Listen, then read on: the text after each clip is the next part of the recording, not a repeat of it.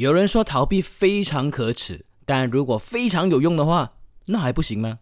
欢迎收听我的关键时刻。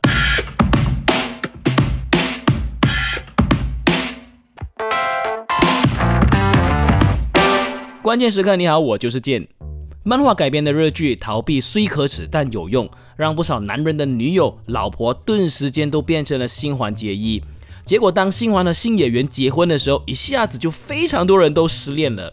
把先不说剧情是怎么样的一回事，然后新演员又凭什么在剧里剧外都可以赢得美人归？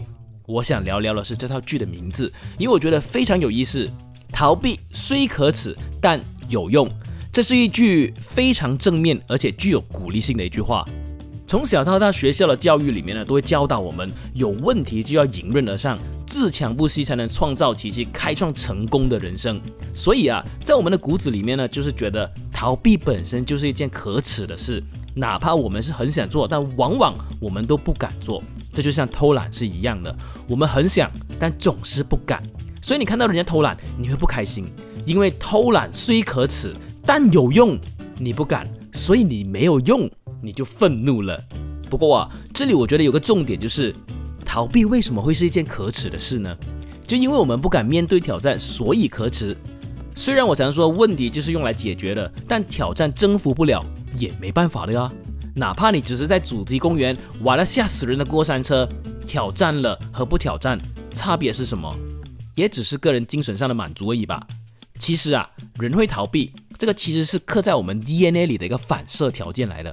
我们毕竟是靠我们祖先用生命换来的教训，才有我们这一代人今天今时今日的生活。就好比没有第一个被水淹死的人，我们怎么知道水会致命啊？没有从高处跌下，因此重伤甚至死去的人，我们在高处的时候怎么会害怕格外小心呢？最明显的就是吃东西。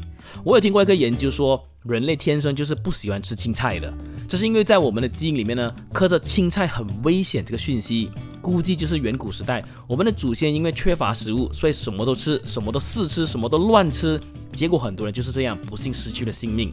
当然，随着科技的发展，人们知识的增长，虽然我们现在可以很轻易分辨哪一种食物能吃，哪一种不能吃了。但我们骨子里对绿色植物有恐惧这件事情呢，还是存在的。所以像之前有段时间不是很流行吃所谓的绿藻保健丸的时候嘛，就算你再喜欢吃青菜，也不一定能把这坨青色的保健品给吃下去。那如果你能，我只能说恭喜你，你已经突破你祖先留在人类 DNA 里面的魔咒了，好棒棒哦！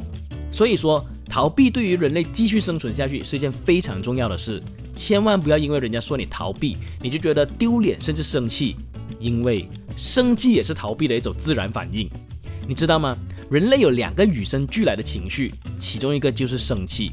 生气是我们这么多年进化以来所保留的一个非常强大的本能，原因很明显，就是保护和捍卫我们自己。以前原始人的时代，他们在乎的呢就只有吃饱和睡暖。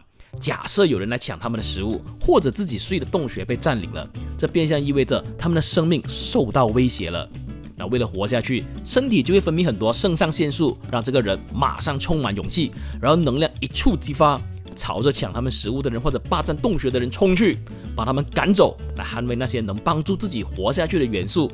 当然，后来人们进化了，吃饱睡暖之后呢，就是内心的满足了。这时候生气也会是为了捍卫尊严，毕竟有些人没有了尊严，还真的没有活下去的勇气了。另一个自我保护的本能就是恐惧，也是我们与生俱来就会有的。你不信的话，你看看刚出生的婴儿，你就知道了。他们的表现完美的告诉你，我们诞生时的配套里面包括了怎么样的表情包。Anyway，心理学家说，能够认识到威胁并做出迅速反应，对人类的生存至关重要。这也是能让人类生存至今的原因。就像刚刚我们说过的愤怒，假设你的祖先发觉洞穴被霸占了，他很生气，因为晚上会很冷，他可能会冷死，所以他决定去赶走洞穴里面的人或者动物。走进洞穴的时候，他因为肾上腺素飙升，所以整个人火气满满。但走进去后，因为四周黑漆漆一片，所以他变得小心翼翼，随即心跳加速，心率和血压都上升，双脚开始发抖。这完全就是人在面对生死一线间出现的最典型的表现，也就是决定了我们最后要 fight or fly，应战还是逃跑的最关键时刻。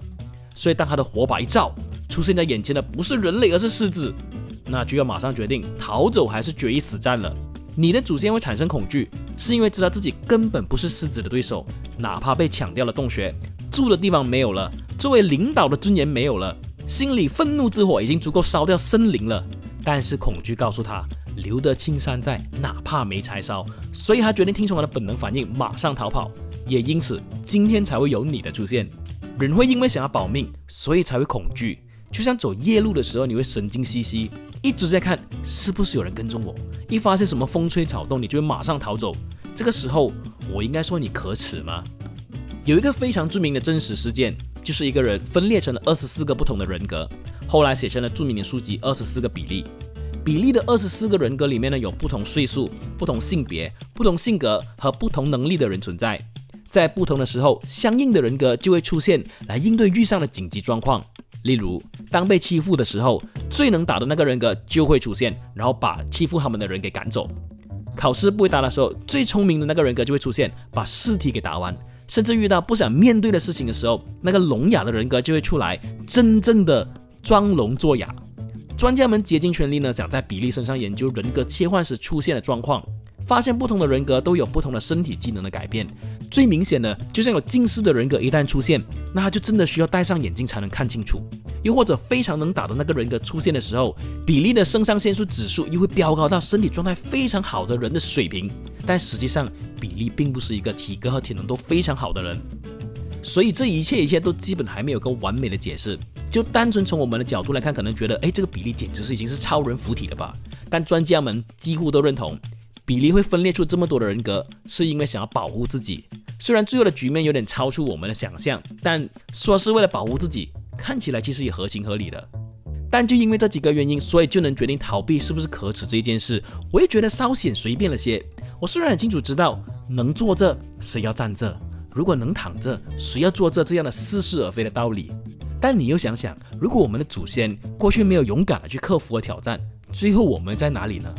长江后浪推前浪，前浪死在沙滩上，前浪不死，后浪怎么上来啊？我们可以逃避，但不能一辈子都在逃避。就像肩膀酸痛，然后你会迁就，而姿势非常奇怪。但你能迁就一天、一个星期、一个月，但一辈子你能吗？人逃避是为了保护自己，人不逃避就是为了挑战自己。